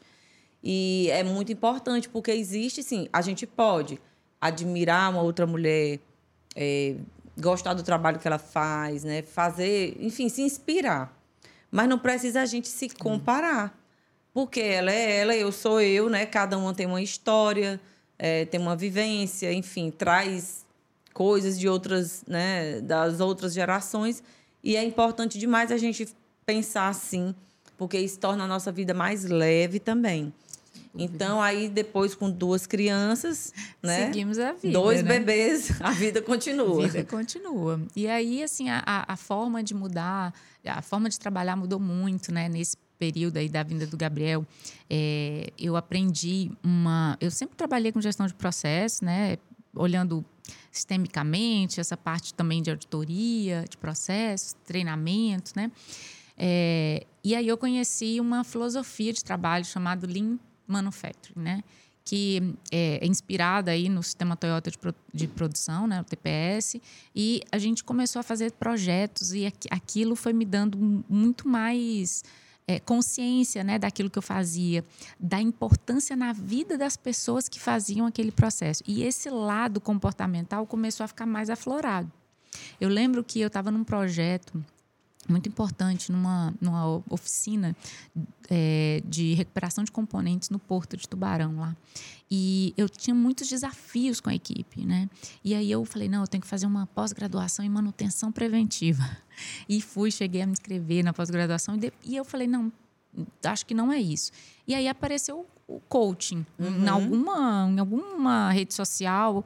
E eu comecei a ler, ler, ler. Falei, sabe uma coisa? Eu vou fazer esse processo para que eu consiga lidar melhor com, com as dificuldades que eu estava tendo ali no movimento, né? Com as pessoas, com a equipe, o engajamento e tal. E foi importantíssimo para mim, porque é, esse processo de me entender, de me conhecer, de saber quem eu sou naquele, naquele cenário foi essencial para que eu conseguisse despertar as habilidades que eu já tinha, mas eu não conseguia colocar a serviço uhum. daquilo. E aí a gente vai, começa a gostar, né? E começa a aprofundar. E aí eu fui aprofundando, aprofundando.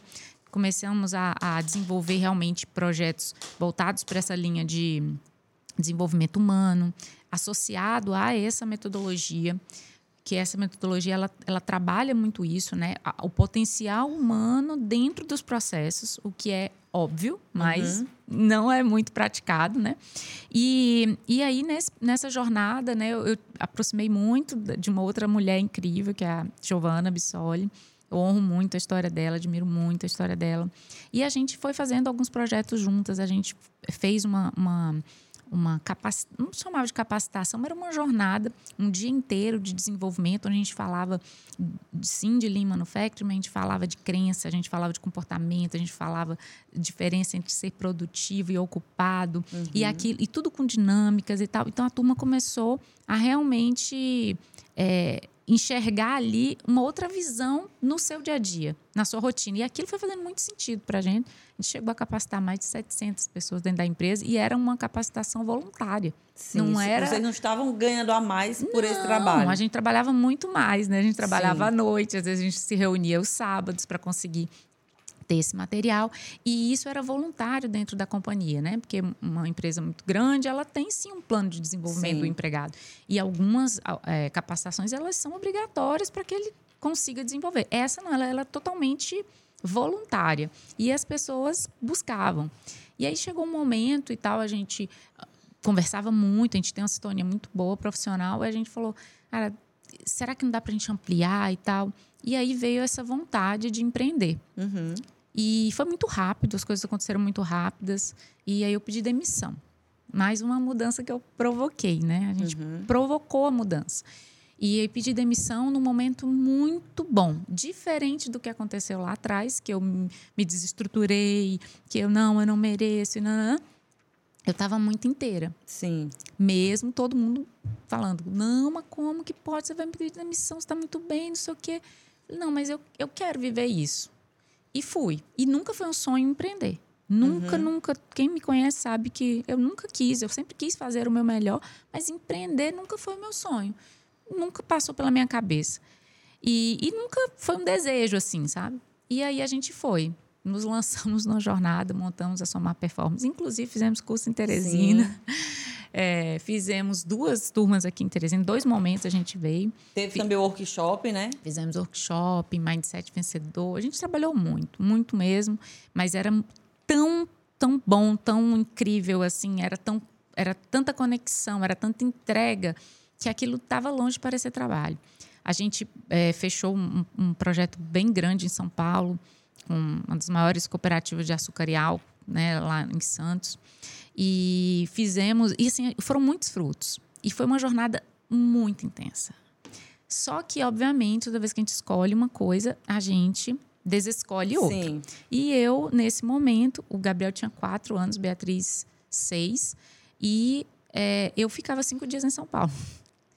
E nessa, nessa dinâmica aí, tivemos anjos, tive anjos, né? Karine, que sempre me Sim. ajudou, o Tony também me apoiando.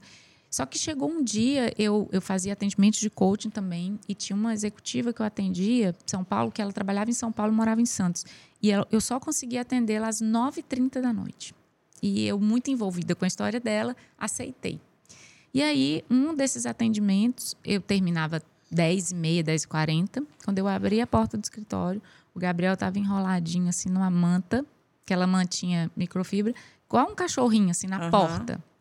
Eu parei e fiquei olhando para aquilo, aquilo me destruiu, assim.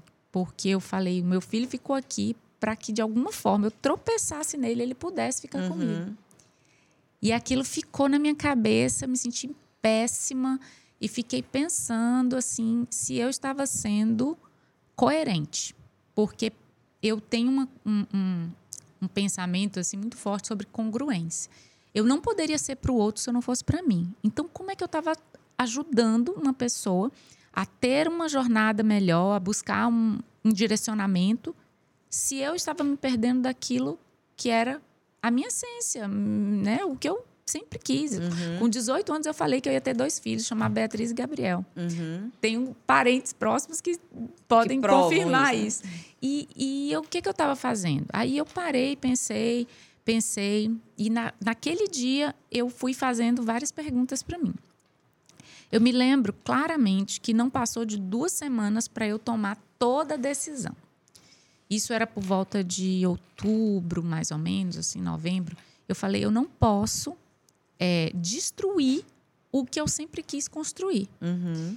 E aí chamei a, a minha sócia, Giovana, e como não poderia ser diferente, né? A gente tinha um combinado, tinha que ser legal, tinha que ser gostoso, tinha que ser divertido, tinha que nos nutrir fazer aquilo. E naquela hora aquilo me envenenou. Uhum. Então, eu conversei com ela e ela foi incrível como ela era, era nossa, o nosso combinado, né? E a gente, eu fui des- des- desacelerando, assim, né? Cumprindo os últimos compromissos que a gente já tinha até janeiro do, do ano posterior. E eu falei, vou, vou sair e vou começar de novo. Mais outra mudança É. provocada. E eu lembro que o Tony falou assim: como você vai acabar a empresa? Eu falei: se estão me pagando para fazer isso, vão me pagar para fazer isso em outro lugar. E foi muito importante, foi assim, algo maravilhoso. Eu sou muito grata pela jornada de ter feito esse movimento, porque me ensinou muito.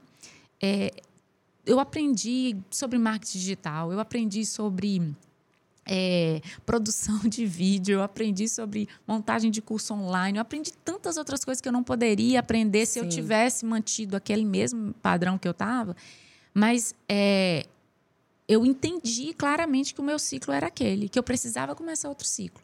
Então eu fecho um ciclo e abro para outro, vou para o mercado.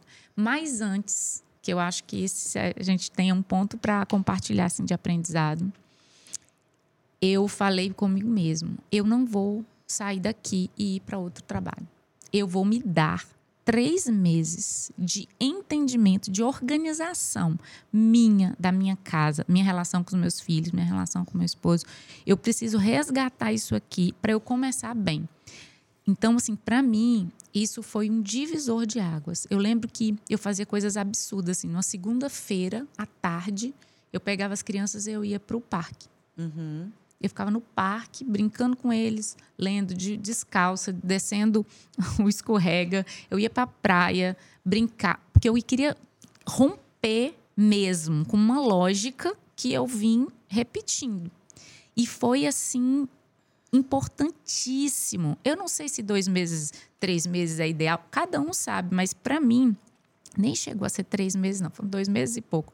Mas para mim aquilo foi assim importante. Eu lembro que a, a pessoa que me ajudava, né, Karine, na época, eu falei: vai viver a sua vida, vai trabalhar com enfermagem, você trabalhou com isso. Então eu fiquei sozinha em casa.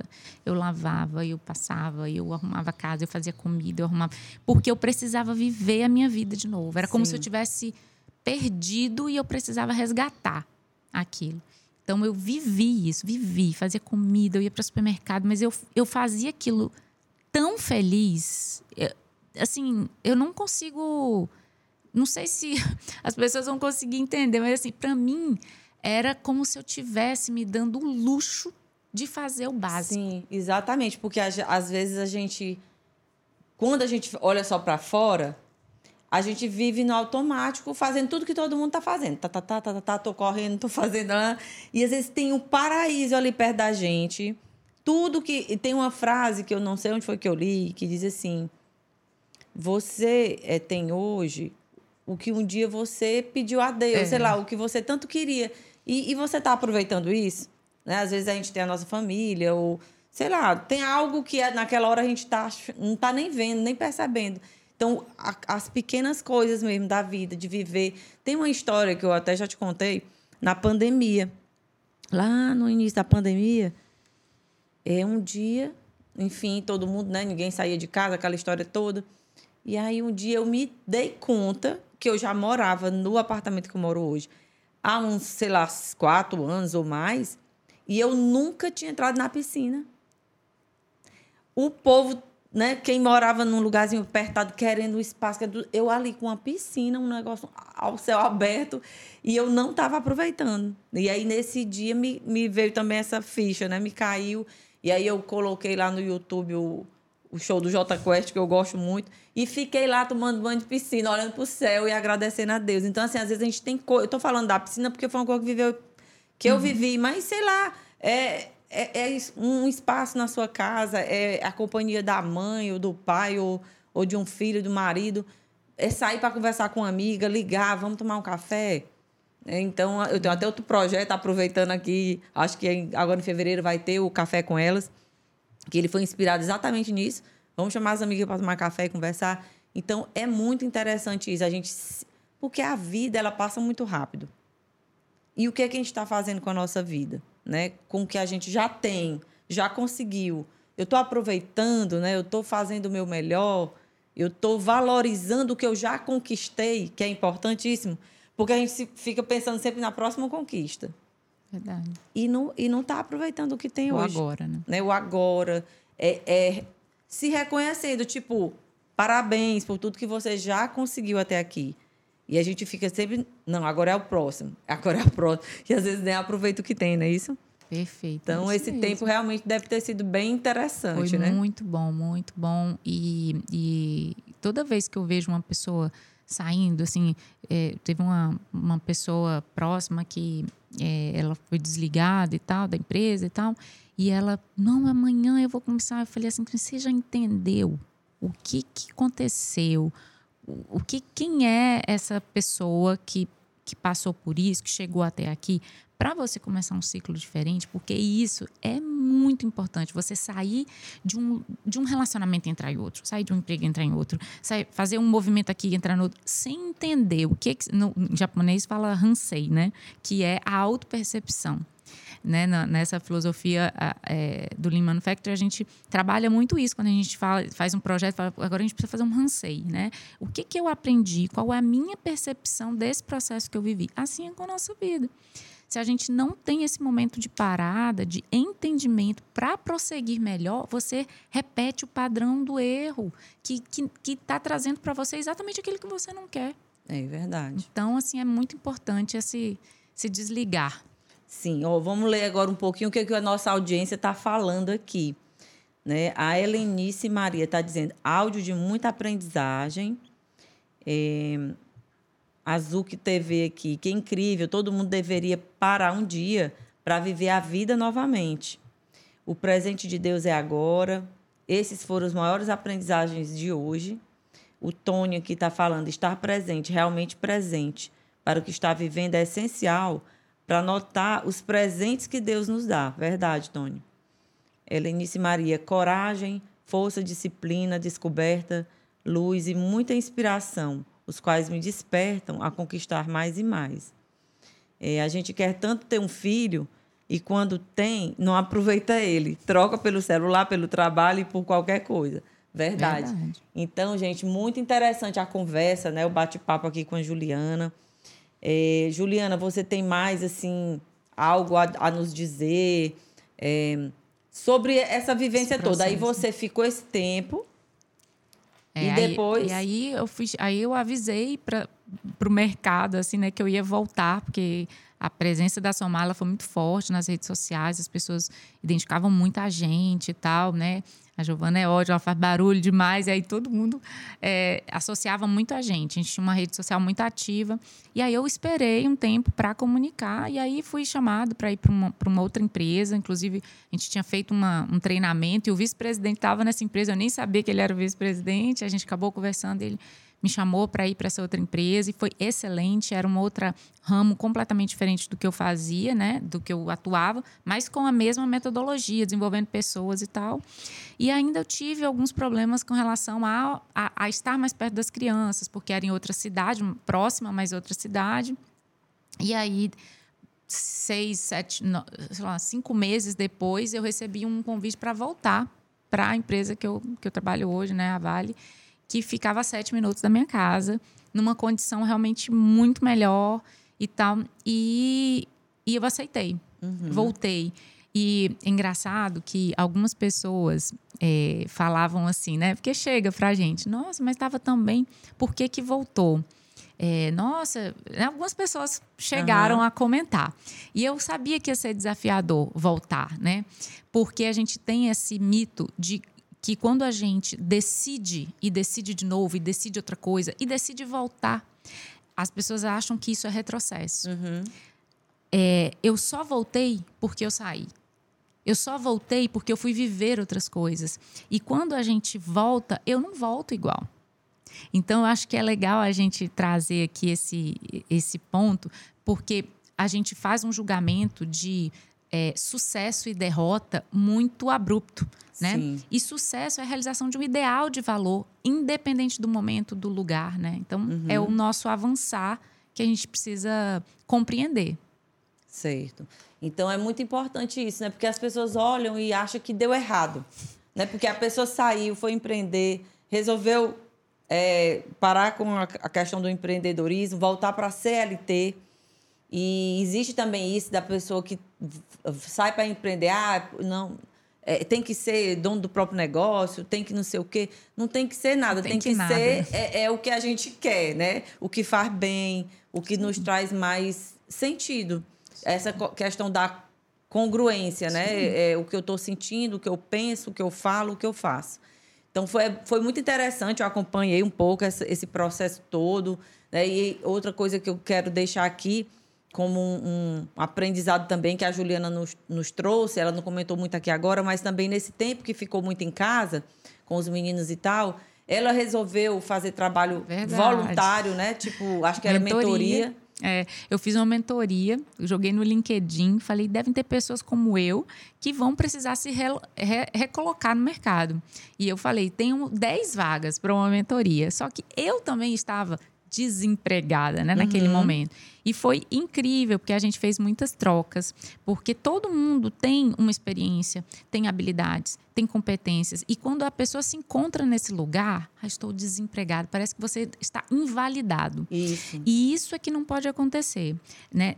Quando você começa a ter consciência e colocar o, quais são as competências que eu tenho e que eu posso trabalhar em N possibilidades. Você não tem só uma possibilidade, você tem inúmeras. Só que muitas vezes esse depara, né, de onde eu estou para onde eu quero ir, ele não é muito ele não é muito claro, ele não é muito fluido. E às vezes as pessoas acreditam que isso é quase que impossível. Não, Sim. mas se eu estou nessa. Eu sempre trabalhei no varejo, então eu só sei fazer coisas que. Não, mas quais foram as habilidades que você desenvolveu enquanto você estava no varejo que podem te apoiar aqui nesse outro, né, nesse outro trabalho, Sim. nesse outro. Então, foi muito legal. E durante essa mentoria, né, e eu acredito muito nisso, o que você entrega volta para você duplicado. Enquanto eu estava ali estudando, me entregando, fazendo voluntariamente, gratuitamente a, a mentoria, eu fui acionada para essa empresa, né? E, e aí, antes de terminar as 10 sessões, eu já estava trabalhando uhum. na outra empresa. Então, assim, eu acho isso, isso legal, assim, de... Isso eu tenho realmente convicção de que toda vez que você se movimenta para entregar o seu melhor para o outro, o melhor volta para você. Sim, e aí, gente, fica mais essa dica, né? Mesmo que você, no momento, é, não esteja trabalhando é, oficialmente, vamos dizer assim, o que, é que você sabe fazer? Qual é uma habilidade que você tem que você possa ensinar? E aí as redes sociais hoje ajudam muito isso, né? Você pode ir lá para o seu Instagram, não sei se ou o próprio YouTube, que é bem melhor para você, né, fazer coisas assim, o LinkedIn, mostrar o que você sabe, né? Dar uma mentoria gratuita para alguém, sabe? Se colocar a serviço, porque o universo ele é isso, ele é ele é abundância. Ele é né? é abundância e, e é como um eco, o que eu entrego eu recebo. Então, a, as mulheres e, enfim, homens também que estejam assistindo aqui, é apoiar o trabalho de outras pessoas, né, de outras mulheres, é, é divulgar. Quando a gente pede aqui, divulgue e tal, não é só para, ah, é a Franci Carme para ser importante, não. É a mensagem que a gente quer passar para mais e mais pessoas, que ajuda. Eu, muitas mulheres já me ajudaram, mulheres da internet, pessoas que eu sigo, né? E que me ajudam com uma palavra ou ensinando alguma coisa. E isso eu quero agora retribuir, trazendo outras mulheres, eu também às vezes ensinando alguma coisa lá nas outras redes sociais que eu tenho. Então é isso, vamos entregar o nosso melhor para o universo e vamos nos movimentar, como a Juliana falou aqui, tudo que ela fez, ir atrás lá dos classificados, né? procurou dentro das, das empresas que trabalhou e trabalha sempre ser curiosa, é, ofereceu algo a mais, né? Então ela falou lá na, na primeira etapa lá da Vale, é, esse treinamento que ela junto com a Giovana com, começou lá, elas não ganhavam nada a mais sobre isso. E assim, eu tenho empresa, inclusive agora aproveitar aqui, agradecer o patrocínio, né, da Discar Distribuidora, que está sempre aqui nos apoiando e dizer que quem tem aí alguma empresa e queira patrocinar esse podcast, entre em contato com a gente. O, sempre a gente coloca lá o link, tem um e-mail. É muito importante né, ser parceira de projetos assim, que ajudam né, as pessoas a evoluírem, a melhorarem. Se você tem pessoas mais autoconscientes na sua empresa, sua empresa vai ganhar mais dinheiro. É isso assim, é simples assim. E a Discar sempre é, acreditou nisso. A gente sempre leva projetos assim inusitados para lá e tem dado muito certo, a empresa sempre crescendo, graças a Deus. Então é isso, gente. É, é nos movimentar, é dar o nosso melhor. Você hoje pode estar aí sem um emprego, é, vamos dizer, oficial, eu, eu não estou encontrando formal. a palavra, formal. Mas você tem tanta coisa que você sabe fazer e que você pode fazer para ganhar dinheiro mesmo e também voluntariamente. Porque uma coisa puxa a outra. Ó, a Juliana estava dando a mentoria gratuita e logo em seguida ela recebeu um convite para voltar para a Vale, que geralmente essas grandes empresas elas nem recontratam. É difícil a gente achar, né, encontrar histórias assim, que ah, vamos lá chamar aquela pessoa que pediu para sair. Né, e recontrataram, e quando ela voltou, eu, eu lembro da gente conversar, ela voltou para um cargo maior do que o que ela tinha antes. Então, é isso, é a gente entrar sempre nessa, nessa onda aí do movimento, do bem, de fazer com o coração, né? de fazer o seu melhor, que isso traz realmente para a gente essa abundância que a gente tanto uhum. quer. Né? Olhar as coisas sobre um ponto de vista mais positivo. Ok, aqui é o problema, pois quais são as minhas habilidades, os recursos que eu tenho para que eu resolva isso?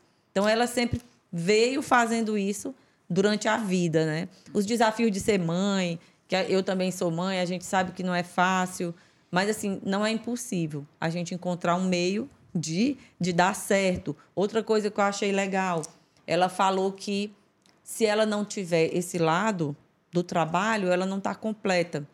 E é isso. É cada um de nós buscar aquilo que nos complementa, que faz sentido para a nossa vida. É, e não se importar com o que os outros estão dizendo. Ah, mas seus filhos são pequenos e vão ficar em casa. Ok, mas se para ela é importante também trabalhar, né? Vai encontrar um jeito de dar atenção para os filhos e trabalhar. Ou a outra que quer só ficar em casa, também está tudo certo. Então, esses são, são os aprendizados que a gente teve hoje aqui com a nossa convidada. Né? Quero só colocar um ponto, França, porque ah. às vezes a gente acha que é, é, tudo tranquilo, né? É óbvio que a gente só tem uma hora, eu não, não, não consigo estar tá trazendo tantos detalhes.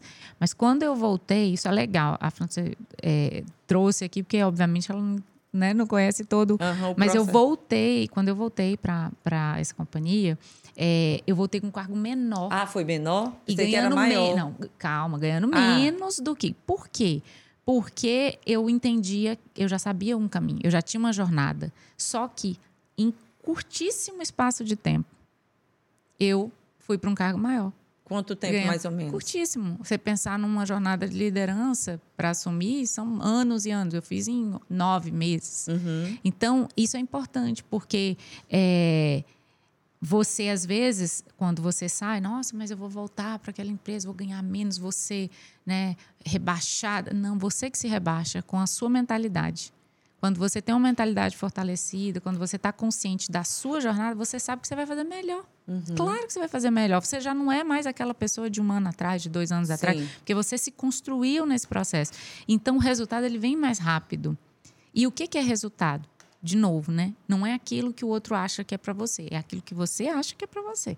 Então, o resultado é positivo para você é onde você está, naquilo que você está construindo e aquilo que está te fazendo bem. Porque se aquilo que você está, a posição que você está, o salário que você está é melhor para o outro do que para você, é. você não vai entregar o seu melhor. Consequentemente, você adoece ou paralisa. Sim. Sim. Hum. Então, diga aqui para a gente qual é o seu superpoder para a gente concluir nossa conversa de hoje. Olha, eu acho que o meu superpoder hoje é a capacidade de entender é, o momento, assim, de parar e entender o momento. Então, a consciência, né? E eu não estou dizendo que eu sou mais ou menos do que ninguém, estou dizendo que dentro da minha realidade, parar e ser consciente daquilo. O que, que é essa mudança que está acontecendo? O que é que eu vou aprender? O que é que eu estou aprendendo com isso que está acontecendo? Eu acho que o, o poder ele está na consciência. Sim. E a consciência não tem nada a ver com a razão. Né? A consciência é o estado do pensar, do sentir, né? para conseguir agir de forma assertiva. Sim. Né? Muito bem. Olha aí, gente, anotem aí, viu? Consciência é poder, né? E tem uma outra fase, consciência é remédio. É e é cura, mesmo, né? né? Porque a gente realmente, quando está mais consciente, a gente consegue enxergar as coisas de uma forma, sei lá, mais clara, né? claro, né? Mais clara. E o que é para você ser uma mulher poderosa? Uma mulher consciente. Uma mulher consciente. Então vamos uma lá. Uma mulher poderosa é uma mulher consciente. O que é a mulher consciente? Consciente de quem ela é. De quem ela é e não daquilo que o cenário está mostrando, não é, aquilo que o, a, o pai, a mãe, o esposo. Tá, é, de quem ela é. Quem ela é agora o que, que ela está buscando. Porque uma mulher consciente, ela é, é, inteira naquilo que ela faz, né? Então, eu acredito que esse é um superpoder. E fica mais, vamos dizer, mais difícil desmoronar. Com né? certeza. Diante das cobranças, das críticas, eh, das pessoas direcionando, faça isso, faça aquilo. Com Quando certeza. a gente tem uma consciência mais ampliada, isso nos ajuda, né? É, nos é dá um pressão, suporte. É, a pressão geralmente, quando ela derruba, é porque você mesmo não está acreditando naquilo. Sim. Porque quantas vezes, se a gente abrisse aí, várias pessoas poderiam dizer quantas dificuldades eu passei, mas eu estava tão com tanta certeza que era aquilo que eu queria que eu fui mesmo, Sim. né? Não é com propósito, é de propósito. Sim. Muito bem, é isso mesmo. E deixa pra gente, eu sei que a gente já falou muito, você já falou várias dicas e, enfim, ensinamentos aí pra gente, mas vamos fechar aqui, né, deixando essa mensagem final para as pessoas que estão nos ouvindo, principalmente as mulheres. É, o que que você diria, né, como uma dica, é, para ativar o nosso próprio poder, né, o poder da mulher? Eu acho que o que funcionou para mim, né? É, é realmente você se apaixonar pela sua jornada de autoconhecimento. Se você se apaixona pelo processo, o resultado ele, ele vem como, como uma consequência do dia. Porque se você se apaixona pelo resultado, você sofre muito no processo. E é incrível que você tem um, um ganho é, intangível e impossível de ser mensurado quando você está consciente nessa jornada, porque tantas outras coisas vão aparecendo que vão agregando valor nesse, sabe, na tua capacidade, no teu entendimento, no teu poder de relacionamento, que o resultado ele fica pequeno, aquele resultado inicial, né? Ele fica pequeno é, naquilo que você vai construindo ao longo da jornada. Então, e aí isso não tem nada de teoria não, é todo dia. Quando a gente fala assim, o que, que você fez hoje? Eu tenho feito esses exercícios lá na empresa. Assim, a gente começa um movimento. O que, que você já fez hoje? Aí, oito e meia, nove horas da manhã. Ah, levei o cachorro para passear, levei as crianças para a escola, não sei o quê. Ah, todo mundo fala tudo. Eu falei, então a gente vai fazer uma coisa inédita. A gente vai respirar por um minuto. E aí todo mundo fica assustado, assim. Respirar por um minuto. Tem pessoas que falam, nossa, eu fiquei incomodada. Porque é incômodo você viver com você mesmo. Uhum. Então, assim, é muito importante a gente parar mesmo e entender quem nós somos nessa jornada. Senão você vira uma peça É. de um tabuleiro, de um jogo que alguém está gerenciando e que você não é consciente nesse movimento. Sim. Quando você é consciente do movimento, você entende a estratégia, você desenvolve a habilidade de olhar sistêmico, de entender um processo, de entender o processo da sua vida. Porque a gente só está aqui para evoluir. Sim. A gente não está aqui para trabalhar, para cuidar do filho. A gente está aqui para evoluir. E todo o trabalho, os filhos, o esposo, a, a amiga, a mãe, eles são peças desse jogo da vida Sim. que vai sendo movimentado. E quanto mais consciente cada peça dessa for, melhor vai ser o resultado. Com certeza, excelente. Então, Juliana, a gente agradece demais. Eu agradeço muito também aqui a todos vocês que estão ao vivo com a gente. É, se quiserem ainda colocar alguma coisa, se, tá, se gostou do, né, do nosso bate-papo aqui com a Juliana. E é isso. A, é, é muito importante porque a Juliana ela trabalha numa multinacional, onde existem muitas metas, né, muitos processos, coisas bem racionais, mas que ela conseguiu é, despertar primeiro, né? E isso foi por conta dela mesma de buscar o autoconhecimento. Então você é uma líder muito melhor quando você se conhece melhor, quando você se entende melhor e aí você pode servir melhor a sua equipe e ajudar essa equipe, essas pessoas a também despertarem para ver a importância. E por que, que eu estou dizendo isso? Porque na grande maioria das organizações, é, às vezes não valoriza esse tipo De olhar, né? de olhar, esse tipo de prática. Vamos dizer, ah, vamos todo mundo sentar aqui para respirar um pouco, vamos meditar, ou vamos pensar, sei lá, quem sou eu, o que, que eu estou fazendo na vida. Acho que é perca de tempo.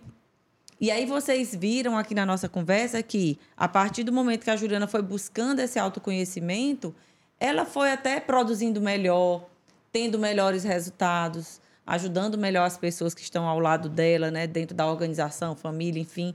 Então, deixa esse recado para as empresas também que estão aqui, alguém de empresa que tem de RH aí, é, ou não, que seja área comercial, seja onde for, é, a gente for- fortalecer essa ideia de levar para dentro das organizações a importância do autoconhecimento, para que as pessoas trabalhem com mais congruência também, né? Consciência. né? Consciência, né? Como a Juliana falou, a consciência é poder. Então, você como empresário, como empresária, como empreendedora, né? Você aí que é líder de alguma equipe, você tem consciência de quem você é, do seu papel, da importância, né, que é você estar agindo de acordo com o que você acredita na vida. Então, vamos deixar essas reflexões aí, né? Para a gente finalizar o nosso podcast de hoje. E eu vou só ler aqui algumas coisas que, pessoal, ó, a jornada da Juliana é inspiradora. A Elisângela falando. É, a Rubilene. É, parabéns pelo lindo encontro sobre transformação que nos oferecem hoje. É, um dos melhores episódios, com certeza, super profundo.